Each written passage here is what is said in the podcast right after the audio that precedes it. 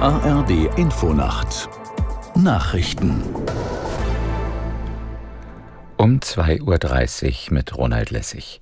Wegen des extremen Hochwassers an der Ostsee sind in Schleswig-Holstein Evakuierungen angeordnet worden. Im Kreis Rendsburg-Eckernförde wurde Katastrophenalarm ausgelöst. Aus der Nachrichtenredaktion Janine Artist. In Arnis im Kreis Schleswig-Flensburg sind zwei Deiche gebrochen, zwei Straßen in der Stadt wurden evakuiert. Auch die Bewohner von Ortsteilen von Marsholm und Brodersbü mussten ihre Häuser verlassen.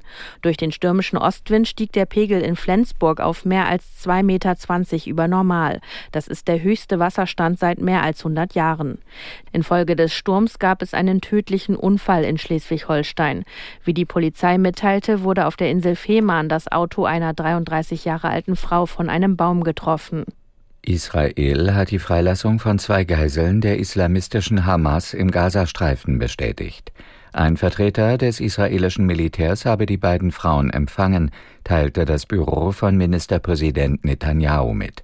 Es soll sich um zwei US-Bürgerinnen handeln, eine Mutter und ihre Tochter. Insgesamt sind offenbar etwa 200 Menschen in den Gazastreifen verschleppt worden, darunter auch mehrere Bundesbürger. Die jüngste Sitzung des Koalitionsausschusses ist am Abend wie erwartet ohne Beschlüsse zu Ende gegangen. Die Spitzen der Regierungsparteien SPD, Grüne und FDP hatten im Kanzleramt über aktuelle politische Themen beraten. Aus Berlin Birte Sönnigsen. Neben dem Konflikt im Nahen Osten wurde auch über die wirtschaftliche Lage, soziale Fragen und das Thema Zuwanderung gesprochen. Die Regierung will ihren Kurs in der Migrationspolitik verschärfen. Bundeskanzler Olaf Scholz sagte im Gespräch mit dem Spiegel, wir müssen endlich im großen Stil diejenigen abschieben, die kein Recht haben, in Deutschland zu bleiben.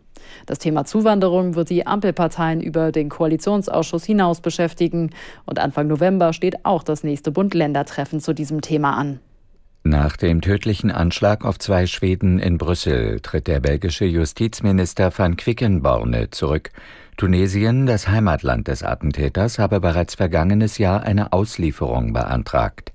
Dies sei nicht weiter verfolgt worden und ein inakzeptabler Fehler, so van Quickenborne.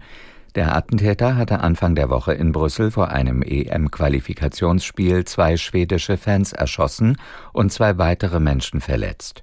Die Terrororganisation Islamischer Staat reklamierte den Anschlag für sich. Das Wetter in Deutschland.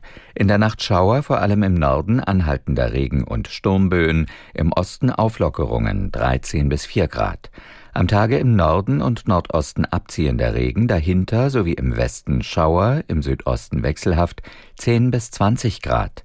Die weiteren Aussichten am Sonntag im Norden und Westen Schauer, im Süden und Osten freundlicher 8 bis 18 Grad, am Montag trocken, im Nordwesten einzelne Schauer bis 19 Grad. Das waren die Nachrichten.